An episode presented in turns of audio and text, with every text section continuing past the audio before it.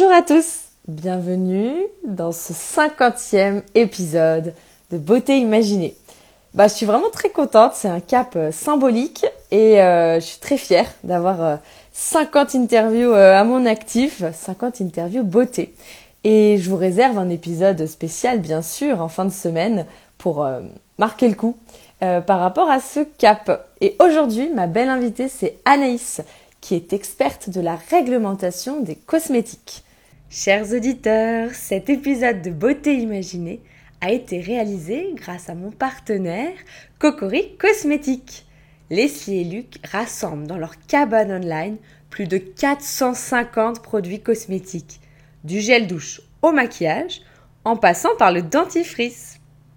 Le point commun de ces produits, ils sont tous forcément fabriqués en France, contiennent tous des ingrédients naturels et bio, et sont sans ingrédients controversés. De quoi se faire plaisir en prenant soin de sa peau et de la planète. Et en soutenant de chouettes marques françaises engagées sur cocoricosmétique.fr. Je vous rappelle notre code promo Beauté Imaginée, le tout en majuscule sans accent, pour bénéficier de moins 10% sur cocoricosmétique.fr.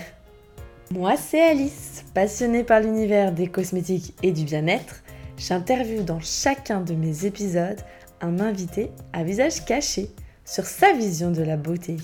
Et vous, chers auditeurs, vous n'avez alors que sa voix pour l'imaginer.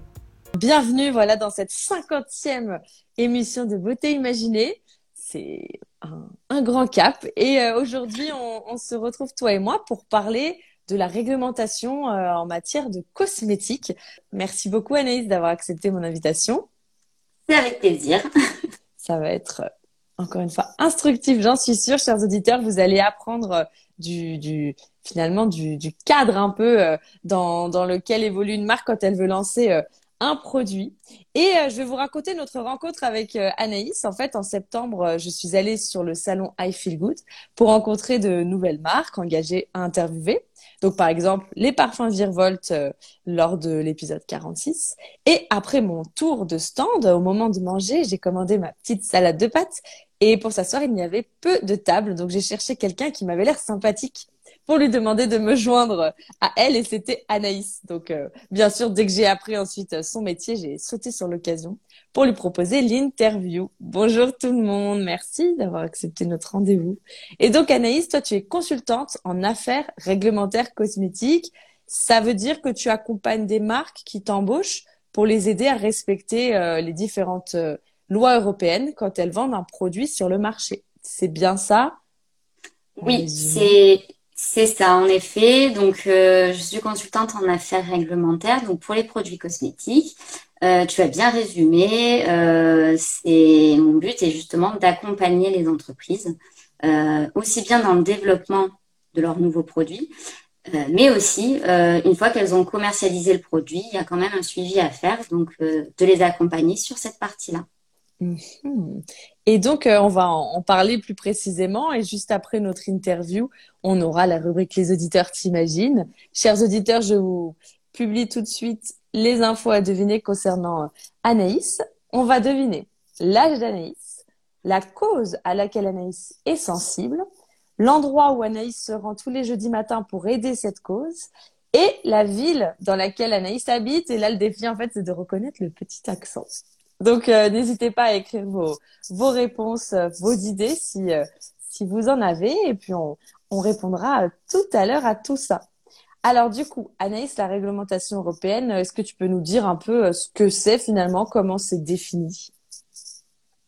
Oui, alors, la réglementation européenne, c'est tout simplement, enfin, tout simplement, c'est un ensemble de textes, des règlements, des directives, des amendements également, euh, qui vont permettre d'encadrer euh, la fabrication et la commercialisation des produits cosmétiques.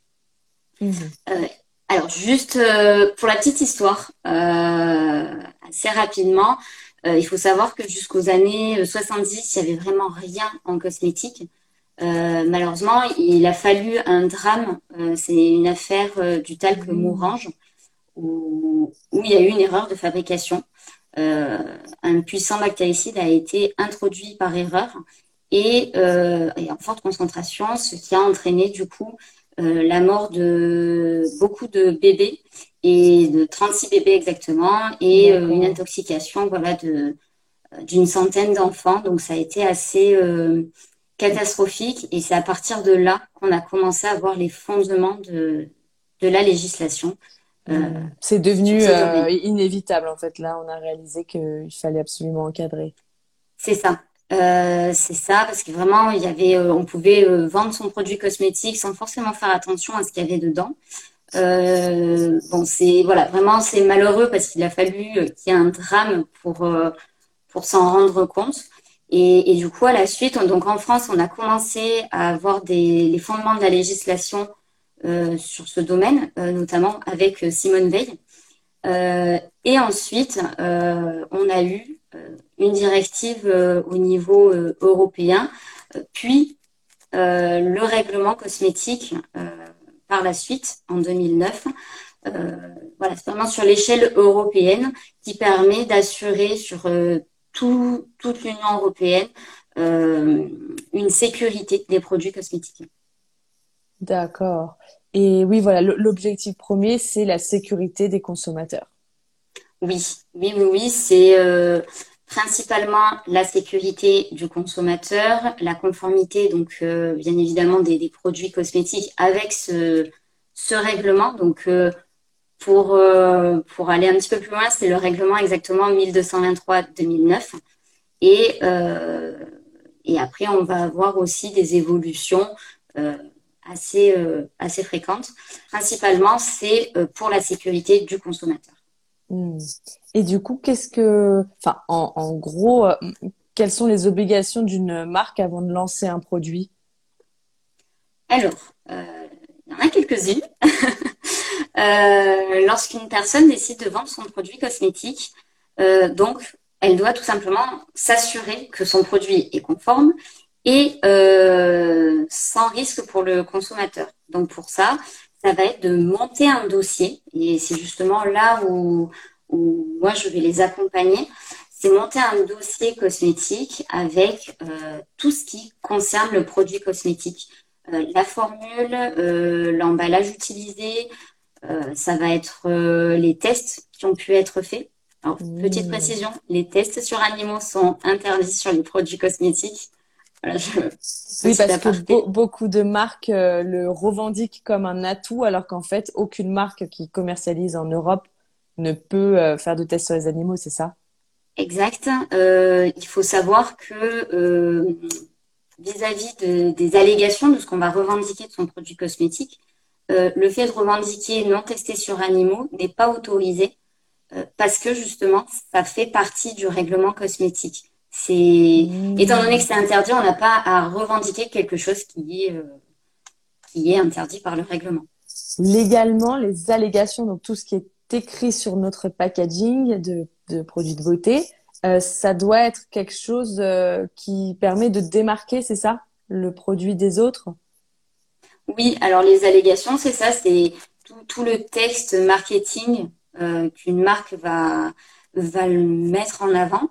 Euh, pour son produit, mais bien évidemment, il faut respecter euh, certains critères euh, pour ne pas être sur une publicité trompeuse, pour ne pas dénigrer d'autres marques, voilà, ce, ce, genre de choses.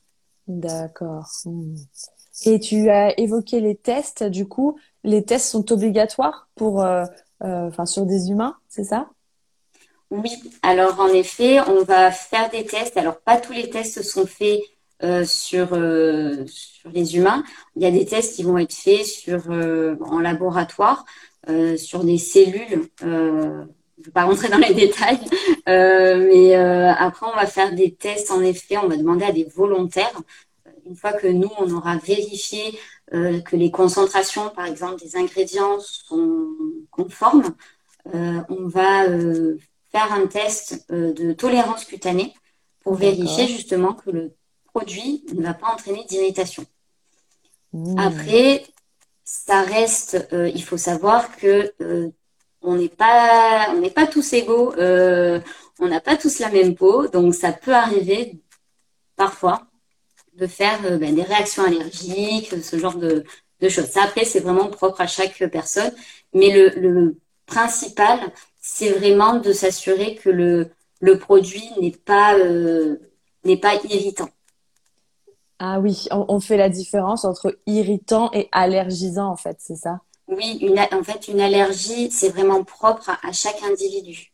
Donc, euh, c'est là la petite subtilité euh, qu'il faut avoir. Mais en effet, on va juste, voilà, nous, on va vérifier euh, que le produit est accepté par une majorité de, majorité de personnes. on va aussi, quelque chose qui est important, vérifier qu'en termes de microbiologie, le, produit euh, ne présente pas de risque. Donc, par exemple, en s'assurant que le conservateur qui va être utilisé dans le produit euh, ne présente, euh, soit, assez efficace, ou si justement on n'a pas besoin de conservateur, d'expliquer dans le fameux dossier pourquoi on ne va pas utiliser de conservateur, ce, genre de choses. Mmh, d'accord. Et du coup, toi, tes missions, tu, tu, as commencé à les évoquer, mais donc euh, tu peux nous en parler? Oui, bien sûr. Alors, euh, mes missions, elles sont assez variées. Euh, c'est, je vais pas trop m'ennuyer. Euh, donc, ça va vraiment être au tout début, une fois que la personne a, validé son, sa formule, son, son produit, qu'elle est sur l'aspect marketing. moi, je vais vérifier la formule sur les fameuses concentrations parce qu'on peut avoir des ingrédients avec des, des restrictions, euh, même des fois, il peut y avoir des substances interdites, mais ça, c'est vraiment très rare. Euh, ça va être également de, vérifier les documents réglementaires, aussi bien pour l'emballage du produit cosmétique, les matières premières utilisées, euh, voilà, tout ce qui va être la, fameuse gestion des, tests qu'on disait, et c'est surtout un accompagnement dans le suivi euh, du produit. Donc, aussi bien sur euh, son développement et après sa commercialisation, euh, ça va être de faire une veille réglementaire parce que la, réglementation évolue assez souvent. Donc justement, de s'assurer que son produit cosmétique, il est toujours dans les clous et qu'on n'a pas besoin de reformuler le produit, d'apporter des modifications, ce genre de choses parce qu'en fait, c'est de la responsabilité de la marque, du, du euh, oui, de, de l'entreprise qui commercialise, euh, ou plutôt du, oui, quel est le terme du coup? Oui, c'est la marque ou le producteur. Et alors la marque, donc du coup, on appelle en, en réglementation cosmétique, c'est la personne responsable. Ah bah d'accord. Donc justement, c'est de sa responsabilité d'être, euh, euh de, de savoir les évolutions et euh, si une concentration euh, légalement change, une concentration maximale d'un ingrédient change, elle doit le savoir. Mm. C'est ça. Soit le savoir, soit du coup d'être, euh, euh, de s'entourer de bonnes personnes, justement, de euh, d'avoir des personnes qui, qui, vraiment vont pouvoir l'encadrer et l'accompagner sur ce sur ce genre de, de choses. Donc des personnes comme toi. Des personnes comme moi, exactement, des laboratoires, des voilà. C'est euh, le, principe justement, c'est de pouvoir euh, accompagner. Après, la personne responsable doit quand même avoir un minimum en tête euh, les obligations. Mhm. il en va de sa responsabilité, bien sûr. mais après, un suivi peut se faire par une personne, une personne, une tierce personne, bien sûr, en ayant confiance en cette personne. Oui. Et du, du, coup, il y a, y a Enfin, est-ce que beaucoup des, des marques aujourd'hui euh, font appel comme ça à quelqu'un d'extérieur ou embauchent quelqu'un spécialisé sur ce domaine? Ou il y a beaucoup de marques aussi qui font un peu euh, l'impasse éventuellement sur ça?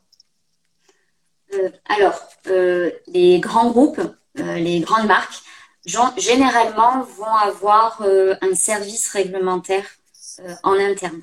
Hmm voilà, plusieurs personnes vraiment qui euh, se chargent de, de, toutes ces parties-là euh, au quotidien. Après, pour des entreprises plus petites, euh, là, généralement, on va sous-traiter. donc voilà, moi, je, je, travaille principalement avec des, des, PME, des mhm. personnes qui, qui, se lancent ou qui n'ont pas spécialement de, de services réglementaires dans leur société. Et après, de faire l'impasse. je, alors, à l'heure d'aujourd'hui, je n'en connais pas. mais voilà. mais c'est vrai que c'est, c'est comment dire, c'est vraiment là, ça en va de la responsabilité, ce que je disais justement tout à l'heure, de la personne responsable. C'est-à-dire que si elle n'a pas ni une personne en freelance qui l'accompagne, ni un service réglementaire dans son entreprise, ça veut dire que c'est elle qui doit euh, s'occuper de cette euh, veille, notamment de la veille réglementaire. Mais ça demande quand même beaucoup de travail, donc euh, c'est assez risqué. Oui, ce serait a priori c'est pas jouable en fait pour un un fondateur d'une marque d'être tout seul par rapport à ça.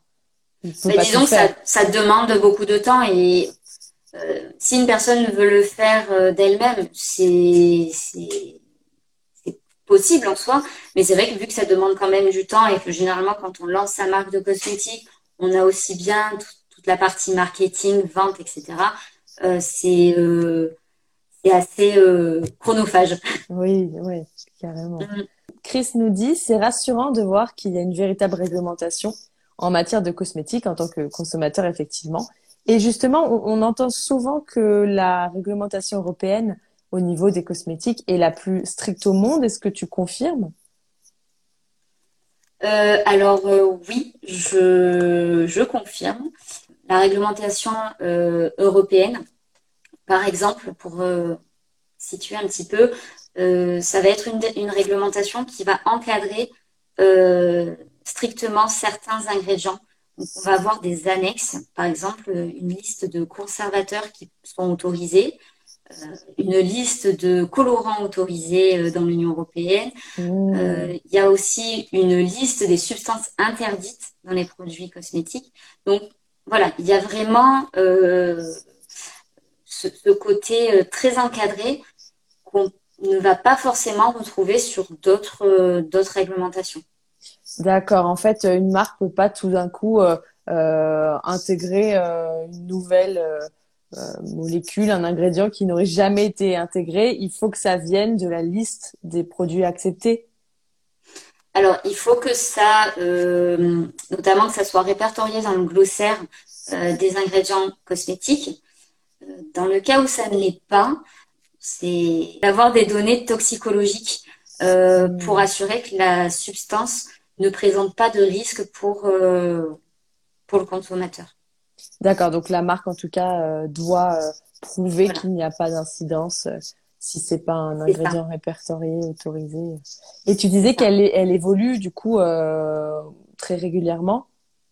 Oui, alors oui, oui, oui, en effet, elle évolue très régulièrement. Rien que là, sur l'année 2022, il y a eu pas mal de changements. Euh, notamment, alors pour, euh, le petit exemple, euh, on a la, loi AGEC, donc qui est liée à, l'environnement, donc qui a été mise en place, donc avec certains points comme une nouvelle infoterie à faire apparaître sur, alors sur tous les produits de base de consommation, mais également les produits cosmétiques. Donc euh, ça rentre en compte. Mais on peut aussi avoir des, évolutions, par exemple euh, une, une substance qu'on va réévaluer euh, mhm. et qu'on va potentiellement, on va revoir sa, sa sécurité, on va peut-être ajouter une restriction ou on va peut-être l'interdire totalement. Mhm. Voilà, en fonction des études qui ont été réalisées entre temps. D'accord. Donc il y a des études, euh, il y a tout le temps des études en cours en fait. C'est ça. Là, en ce moment, euh, en ce moment, ce qui est beaucoup euh, dans le collimateur, j'ai envie de dire, de, de la réglementation, et tant mieux, c'est les perturbateurs endocriniens. Oui. Et en général, une fois qu'il y a un scandale, il y a des études derrière pour prouver ou infirmer. Alors, euh, je ne pense pas qu'on puisse parler de, de, scandale ou de choses comme ça. Euh, c'est plus euh, des évaluations qui vont être vues par la Commission européenne. après, en effet, oui, si si par exemple, je prends l'autorité, les autorités que on a en France, donc c'est la NSM et la Direction des fraudes, la DGCCRF. Si en faisant un contrôle, ils se rendent compte que pour un pour un produit cosmétique, il y a eu des, il y a eu beaucoup d'effets indésirables. Là, la question va se poser de qu'est-ce qui amène cet effet, ces effets indésirables euh, de manière récurrente euh, et potentiellement voir si euh, il y a déjà eu des, soucis vis-à-vis de, de tel ou tel ingrédient et potentiellement de le revoir. C'est en fait la NSM et la direction des fraudes vont surveiller justement le marché des cosmétiques et et peuvent potentiellement demander à revoir euh, la sécurité d'un ingrédient. D'accord. Hmm. Donc, euh, euh, ces, ces, organismes font aussi une veille régulière des, des remontées allergies ou, ou irritations. C'est ça. Il faut savoir que quand on vend son, un produit cosmétique, la personne responsable, donc toujours une responsabilité euh, de, sécurité et d'innocuité de ton produit. Euh, si elle a un retour d'un client par rapport à une réaction, euh, mhm. une réaction cutanée, il va falloir mener une petite enquête pour savoir si la réaction est due à l'application du produit. Et si c'est le cas, en fonction de la gravité du, de, de ce qu'on appelle l'effet indésirable, il faudra le déclarer à la NSM. C'est une obligation de déclarer les effets indésirables graves auprès de. Là, je parle pour la France, hein, de... donc c'est la NSM, mais sinon, si c'est dans d'autres pays, ça sera l'autorité compétente. D'accord. Ah oui, ça c'est rassurant aussi. Euh, tout est remonté dès, que ça a un certain degré de gravité, c'est remonté. C'est ça. D'accord. Et toi, ton parcours pour en arriver euh, à cette expertise Qu'est-ce que tu as fait auparavant? Alors, euh, moi j'ai commencé, donc j'ai fait un BTS en cosmétique. Mhm. Euh, et ensuite, je suis partie en licence, en euh, licence de management de la chimie fine et de la cosmétique à, Mar mhm. dans le sud. Mhm. voilà. Et ensuite, j'ai été assistante en affaires réglementaires avec un toxicologue. Mmh. Et ensuite, j'ai été chargée en affaires réglementaires pour une entreprise qui est spécialisée dans les produits de prothésie angulaire. Ah, donc là, c'est toi qui faisais partie du département dont on parlait, du département réglementaire. Oui, d'accord. Tout à fait. D'accord. Tout à fait. Et depuis cinq ans maintenant, je, je suis consultante en, en affaires réglementaires. Mmh. Oui. Donc ça veut dire que tu, tu connais euh, plein de règles et de taux ou tu sais exactement où trouver les règles? Alors, euh, bon, j'ai pas la science infuse. Oui, il y a, mais euh, euh, alors oui, voilà, il y a, y a, tellement, il y a tellement de choses. Alors, des fois, il peut y avoir, enfin, même très souvent, il y a des, choses qui sont assez récurrentes. Donc, forcément, c'est quelque chose après qu'on a en tête. Après, euh, je vais savoir aussi où chercher les informations. Il y a des associations euh, qui sont euh, qui ont été créées pour euh, le secteur de la cosmétique. donc eux aussi et ils permettent vraiment de comment dire de, faciliter, j'ai envie de dire le la recherche d'informations parce qu'en plus eux sont vraiment directement en contact avec les autorités. Donc c'est sûr que ça, ça facilite euh, beaucoup le, la recherche. Euh, mais voilà, ça va être un peu tout. Ça va être aussi bien des choses euh, bon, mais qui sont qui sont actées depuis X temps et que on le connaît, on connaît à l'heure d'aujourd'hui, ou alors ça va être justement ce, ce travail de recherche pour pour trouver l'information, pour trouver les éventuelles concentrations les restrictions, les concentrations max, toutes ces choses-là. Hmm. Parce qu'en fait, dans, dans, le dossier dont tu parlais, qu'une marque est obligée de d'établir quand elle crée un produit, il y a les concentrations exactes de chaque ingrédient. C'est ça. Et toi, tu y as accès et tu vérifies qu'on respecte la règle. Oui, c'est ça. C'est voilà. Après, ce dossier, il est vraiment confidentiel Les mmh. seules personnes qui, après, auront accès à ce dossier, c'est bon, bien évidemment la personne responsable parce qu'elle se doit de le de, de l'avoir à disposition. et ça va être les autorités. Donc, je reviens sur la NSM et la direction des fraudes. S'ils viennent à contrôler la marque, euh, la, personne responsable doit fournir ce dossier. Mais ce n'est pas euh, public. Oui, d'accord. Tu as dit c'est si la, c'est dans le cas où les autorités viennent le demander, on doit le fournir, mais il n'est pas automatiquement envoyé euh, au départ. C'est ça. C'est mmh. peut-être d'ailleurs, je pense, la petite faille. Le petit point, voilà, la petite faille, euh, j'ai envie de dire, euh, par rapport si on prend les médicaments. Mhm. Euh, les médicaments, il faut une autorisation de mise sur le marché. Donc mhm. Voilà, c'est donc bien évidemment une autorisation. Donc il faut aussi constituer un dossier, bon, un petit peu plus poussé que qu'un cosmétique, mais ils ont cette autorisation. le, le problème qu'on peut avoir du coup avec les produits cosmétiques, c'est que certes, la réglementation est très stricte, mhm. mais euh, si la personne sort son produit cosmétique, mais euh, tant qu'elle n'est pas contrôlée, elle n'a pas fait de, dossier, euh, le dossier cosmétique, qui mhm. est obligatoire, c'est malheureusement ça, on ne peut pas le savoir. là, bon, moi, ça m'est déjà arrivé justement d'avoir des, des, personnes qui avaient sorti leur produit. Ça faisait cinq ans que le produit était sur le marché, sauf qu'ils n'avaient aucune idée euh, de la réglementation. Ils ne savaient pas ah du tout ce qu'il fallait faire. Alors après, c'est pour ça très attention, il faut toujours se renseigner, mhm. euh, surtout que les informations peuvent se trouver assez facilement sur Internet. Euh, et donc, du coup, elle s'était faite contrôler et les, les, autorités lui avaient demandé de fournir un dossier cosmétique bah, dans les plus brefs délais, bien évidemment. Donc là, elle était venue en urgence euh, faire appel à toi. oui, c'est ça. Et euh, après, il faut savoir que si euh, les autorités vont contrôler un produit et que ils se rendent compte, admettons, sur la liste des ingrédients qu'un produit, qu'il y a un ingrédient interdit, là, par contre, c'est un retrait du produit directement. Immédiat. Mmh, d'accord. Oui, oui, oui.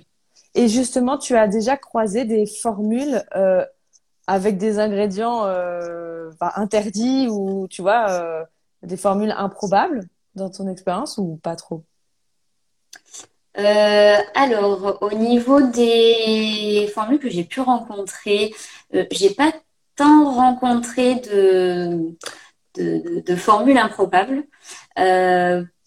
par contre, j'ai une fois, une fois vis-à-vis d'un parfum utilisé, un des allergènes a été interdit euh, entre-temps. Euh, il était autorisé. Mmh. Voilà. Et donc du coup, il a fallu revoir et le parfumeur qui proposait la, la base parfumante qu'on retrouvait dans le produit, et du coup revoir la formule. Voilà. Mais sinon, non, j'ai pas, j'ai pas rencontré de, de, formule, de formule absurde. Vraiment, ce qui, ce qui peut arriver, par contre, c'est en effet des produits qui sont commercialisés depuis X temps et qui n'ont pas de ce fameux dossier information produit, ce qu'on appelle le DIP. Euh, et du coup, on, on, va mettre vite en, en conformité. Mmh, mmh, mmh. Mais en, en, général, une marque euh, passe par un labo la plupart du temps pour euh, sortir un produit. La plupart du temps, oui. Et, de façon générale. Et ouais, euh, en général aussi, les, laboratoires, eux, sont au courant de toutes ces règles et ces concentrations maximales, ces listes, ou pas forcément? Oui, oui, oui. oui. Alors, euh, comme, euh, comme je disais tout à l'heure, euh, les laboratoires peuvent aussi bien avoir une personne en interne, donc le fameux service réglementaire qui va justement prendre en charge les, les formules et regarder tout, tout l'aspect les concentrations, euh, si tel ou tel ingrédient est autorisé en fonction de quelle application aussi, parce que certains ingrédients peuvent être peuvent avoir des restrictions vis-à-vis de l'application, pas de contour des yeux par exemple, euh, euh, pas d'utilisation au niveau au niveau de la bouche, voilà ce, genre de mmh. choses. ou alors travailler avec des personnes, des personnes externes. Donc moi, ça, ça m'arrive en effet. Je, je, travaille avec certains laboratoires qui développent des produits pour leurs clients et on travaille ensemble sur sur la conformité des, des formules. Donc, dans l'ensemble, si, si quelqu'un veut créer sa marque, s'il passe par un laboratoire, là, il est à peu près euh, sûr qu'au niveau de la formulation initiale, en tout cas, elle respectera les règles. C'est ça. Hmm. C'est la problématique, c'est donc si euh, la règle change et qu'il n'y a pas de veille euh, réglementaire faite, et si peut-être quelqu'un crée sa formule tout seul chez lui, quoi. Oui. Après, ça, ça se fait alors d'aujourd'hui, c'est rare. Alors généralement, on a des personnes qui commencent comme ça. Euh, elles, mhm. elles, font leurs leur produits elles-mêmes euh, à la maison. Mhm. Euh, et après, elles décident, elles se disent, ah, bon, bah, vu que, vu que ce que je fais, ça me plaît bien, je vais lancer ma marque. mais ça va être très compliqué de lancer sa marque en faisant, en faisant son ses produits cosmétiques chez soi. Parce qu'il y a des règles aussi d'hygiène à, à, respecter. Oui, je vois. voilà, à moins de, de, faire des travaux, c'est hmm. possible, mais il y a euh, des règles à respecter. Donc, euh, à l'heure d'aujourd'hui, de, de faire ses cosmétiques et chez soi et de les vendre, euh, tout en respectant euh, ces, ces, normes d'hygiène, c'est assez compliqué. Ouais, d'accord. Hmm. Et euh, toi, tu es sensible à la cosmétique naturelle est-ce que tu pourrais nous dire pour toi les, futurs enjeux peut-être de la réglementation cosmétique par rapport à ça? Alors euh, donc oui, euh, c'est vrai que je suis je suis assez sensible sur la cosmétique naturelle, bien que bien que même si on a des ingrédients synthétiques parfois dans nos cosmétiques, ça ne veut pas dire automatiquement que les ingrédients synthétiques sont dangereux pour la santé. Voilà. Mmh. Mmh à prendre, à prendre en compte. Euh, mais oui, alors moi, ce que je, ce que, je pense euh, vis-à-vis des, des enjeux euh, de la réglementation cosmétique et de la cosmétique naturelle, c'est étant donné qu'on a de plus en plus de, de cosmétiques bio, cosmétiques naturelles, ça s'est beaucoup développé. donc vraiment l'enjeu, notamment pour les autorités, ça va être d'apporter une attention particulière dans la surveillance de ce marché mhm. pour éviter et sanctionner les entreprises euh, qui font notamment du greenwashing. Les allégations dont tu parlais. Voilà, donc vraiment de, se faire, voilà, de faire croire que on est, euh, qu'on est euh, vert, qu'on est respectueux de l'environnement, mhm. alors qu'en fait pas du tout. Donc euh, ça, il faut vraiment faire très attention parce que ça se développe de plus en plus, la cosmétique naturelle. Donc euh, pour moi, ça serait vraiment de d'apporter cette attention euh, sur ce marché-là. Oui. Et, encadrer davantage encadrer davantage en fait. C'est ça. Bon, même s'il y a quand même, enfin, les autorités font quand même des contrôles hein, chaque, chaque, année. ils établissent une une liste de points de contrôle euh, pour les cosmétiques. Euh, voilà, et notamment euh, les, les, allégations environnementales sont, sont en ce moment très, très observées par les autorités. Mais voilà, ça serait vraiment de comment de pas lâcher l'affaire, de renforcer. pour assurer de renforcer, c'est ça, et de s'adapter aussi à l'évolution de, des modes de vie, parce qu'on a aussi de plus en plus de, de personnes qui consomment des produits en vrac. Oui. Mhm. Voilà, donc là, on commence petit à petit à, avoir des précisions sur, euh, sur les points essentiels à prendre en compte pour ce type de, vente. Mmh. Euh, mais voilà, ça serait vraiment de, de, d'aller toujours dans ce sens-là et, d'avoir vraiment un impact positif sur, euh, à plus large échelle sur l'environnement, du coup. D'accord, oui, oui, je vois. Ouais, intéressant. Et toi, personnellement, où est-ce que tu achètes tes produits de beauté euh, naturels? Alors, je les achète surtout euh, en ligne. D'accord, ouais. En euh, et puis, ça peut m'arriver aussi quand je fais des salons de, de les acheter directement sur des salons. Oui, ah oui, d'accord. t'évoques mon site, mon site partenaire Cocori Cosmétiques, du coup, qui référence 450 produits aux ingrédients naturels et bio. Si tu es sensible notamment à tout ce qui est made in France, c'est vraiment leur raison d'être. Donc c'est une des possibilités quand on achète en ligne. Ça peut être pratique d'avoir un, un, un, site multimarque qui en rassemble plusieurs. Bien sûr. Bien sûr. Que, euh, est-ce que tu as un produit de beauté euh, incontournable, toi, en ce moment? Ouf, euh, j'en ai plusieurs. j'en ai plusieurs. Euh, alors, euh, si, si, je peux en dire. oh, bah, vas-y, ce que tu. Ouais, voilà. ouais. Ce que tu penses qu'on devrait tous connaître. Eh bien, euh, alors j'ai, ça fait quelque temps, je suis sur le démaquillant solide de Comme Avant. Ah oui. Voilà, donc euh, c'est c'est vraiment un démaquillant qui ils ont revu la formule, la première version. Bon, j'avais eu euh, j'avais eu quelques comment dire, était moins euh, moins emballé, mais euh, là ils ont fait une nouvelle formule et mhm. qui est vraiment agréable à utiliser. D'accord. Et euh, j'ai aussi le, un shampoing solide. Donc, je suis très sur le solide. Oui, en effet, ouais. voilà, donc un shampoing solide qui a la poudre de pivoine de la marque euh, L'Amazuna. D'accord. Pareil, euh, c'est un produit. Enfin moi, en tout cas, je trouve que sur sur mes cheveux, ça a été miraculeux. J'avais eu des, des soucis un petit peu de au niveau de mon cuir chevelu et ça a été top.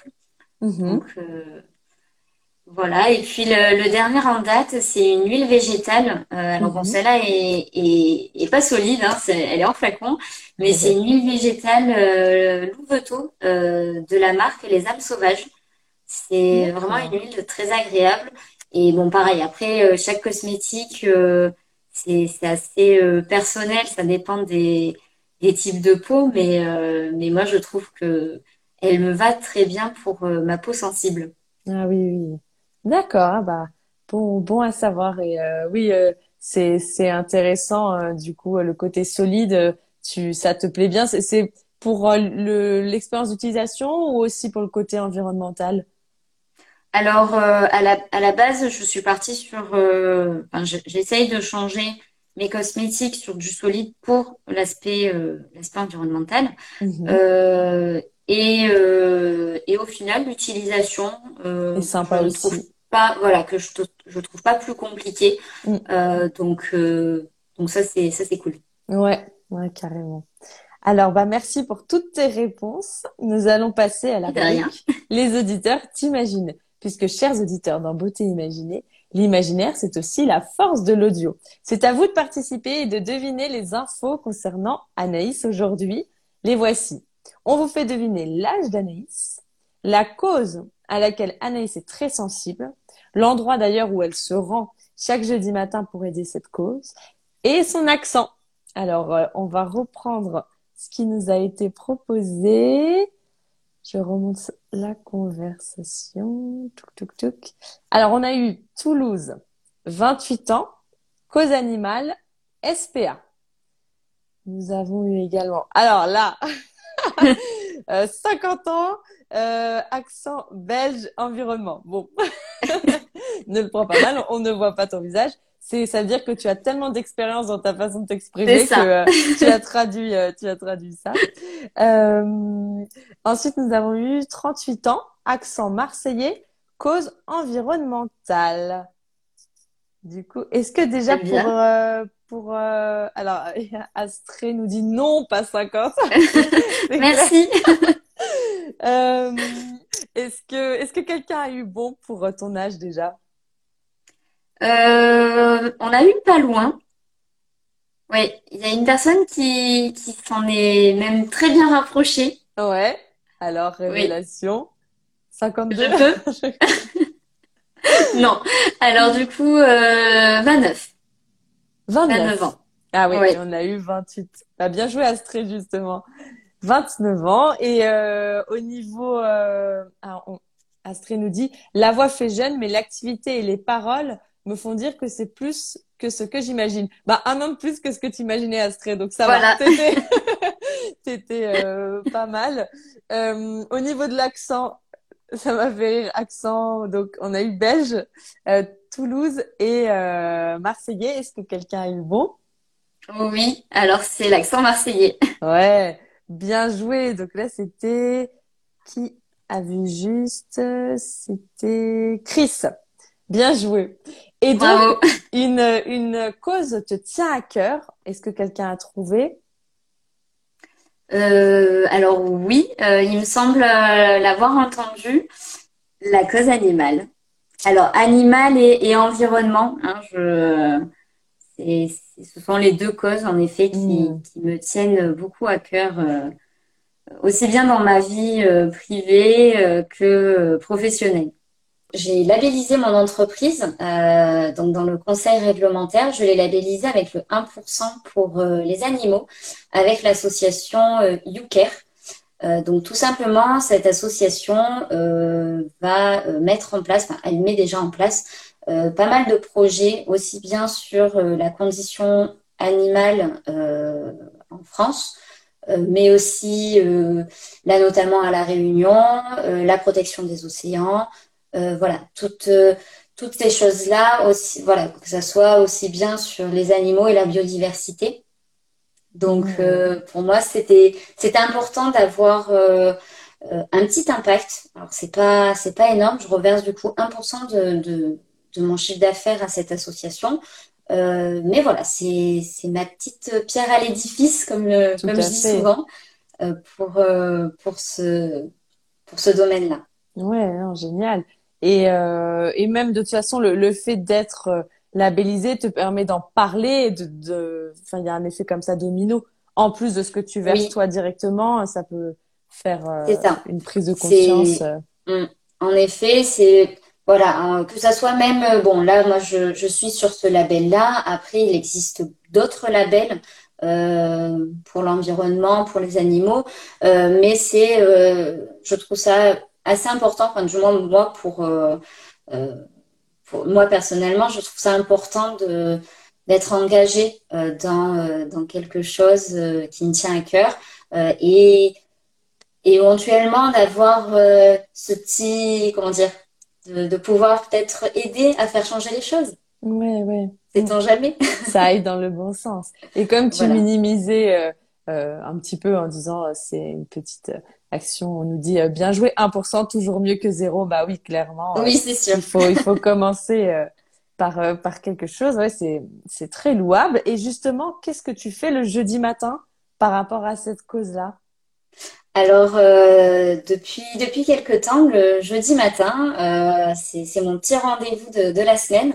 Je vais dans un refuge à Marseille, un refuge pour, euh, pour les chiens abandonnés. Euh, donc, c'est le refuge Saint-Roch, euh, qui se trouve à la Valentine pour ceux qui sont euh, de Marseille. Et, du coup, je passe, je passe la matinée avec les chiens qui ont été abandonnés, maltraités.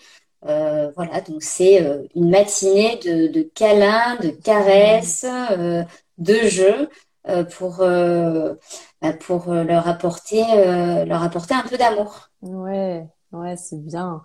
Et ils sont Ouais. nombreux, du coup, enfin, ça change. euh, Oui, Régulièrement. alors euh, malheureusement, il y a plus d'entrées que de, que de sorties. hmm. Euh, voilà, après, euh, après c'est vrai que des fois, quand on, on envoie, euh, enfin, quand on connaît les histoires, on, on se dit, euh, vaut mieux qu'ils soient euh, au refuge, euh, que ça soit les personnes qui y travaillent ou les bénévoles, on leur apporte euh, euh, plein d'amour. Mm. Euh, ils sont, ils sont vraiment choyés.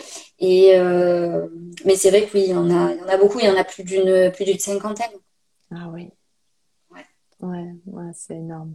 C'est énorme, oui. c'est, compliqué. Euh, ouais.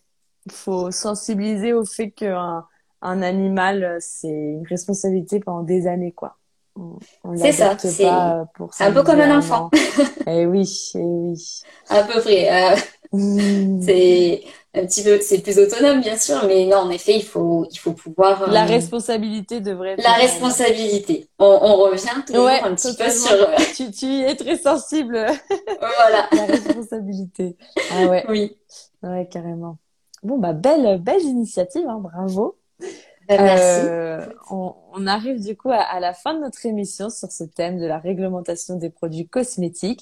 Merci encore de nous avoir expliqué ton métier et tout, tout, tout ce cadre un peu légal. C'était bien instructif. J'étais contente qu'on soit ensemble pour cette cinquantième interview. Moi aussi. Moi aussi. Euh, ça, me fait plaisir. Ouais, c'est un, ça, tu pourras dire cinquantième. c'est, c'est pas mal. C'est pas mal du tout. Et euh, chers auditeurs, merci d'avoir imaginé ma, ma belle invitée, même si parfois il y a eu euh, des, des, réponses originales, on va dire. Et vous pouvez vous abonner à mon compte Instagram pour suivre mes prochaines émissions.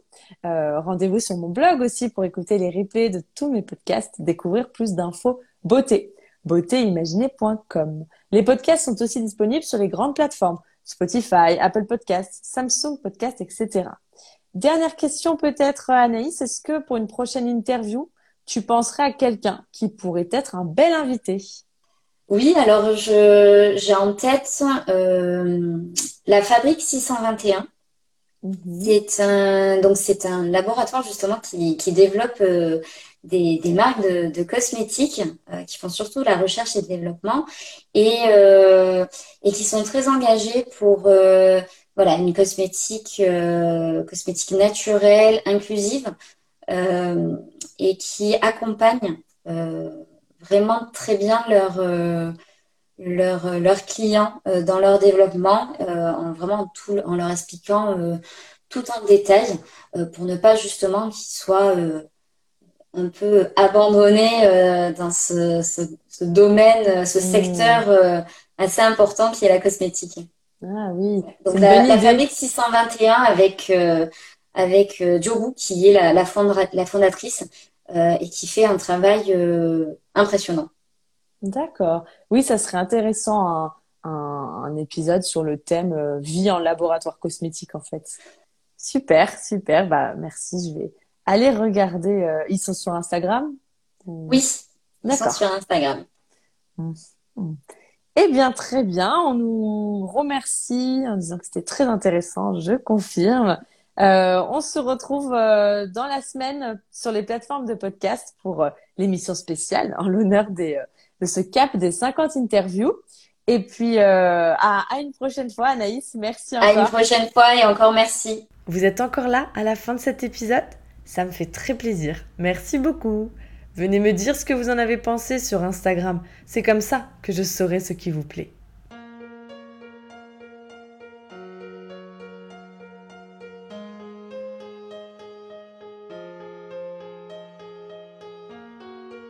Voici beauté imaginée, deux voix et deux visages cachés. Une beauté vous est racontée, puis un visage dissimulé. Sa beauté vous est dévoilée, photo postée, Instagrammée. Un indice révélé sur cet homme ou cette femme. Beauté imaginée, c'est mon compte Instagram, sans accent, un tiré.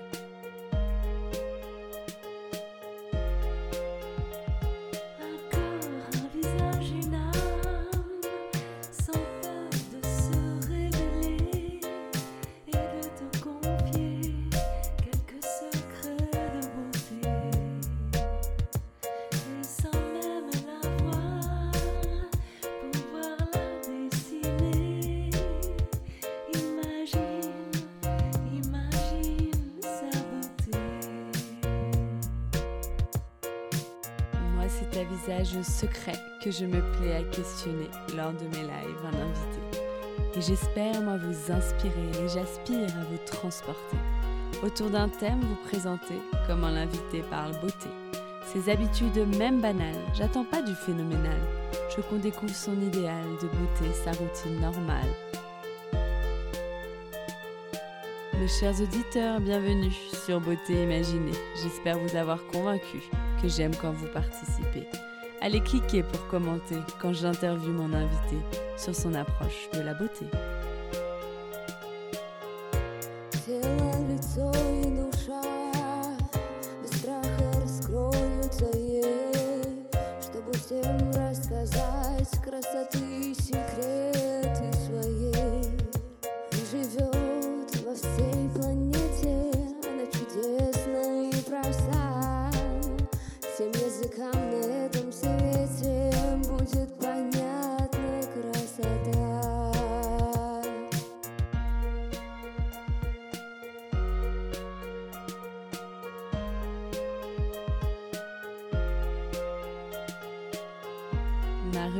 C'est Les auditeurs t'imaginent, où nos auditeurs devinent si tu chantes, dans ou pas, si tu aimes la musique, le classique, l'électronique ou le contemporain.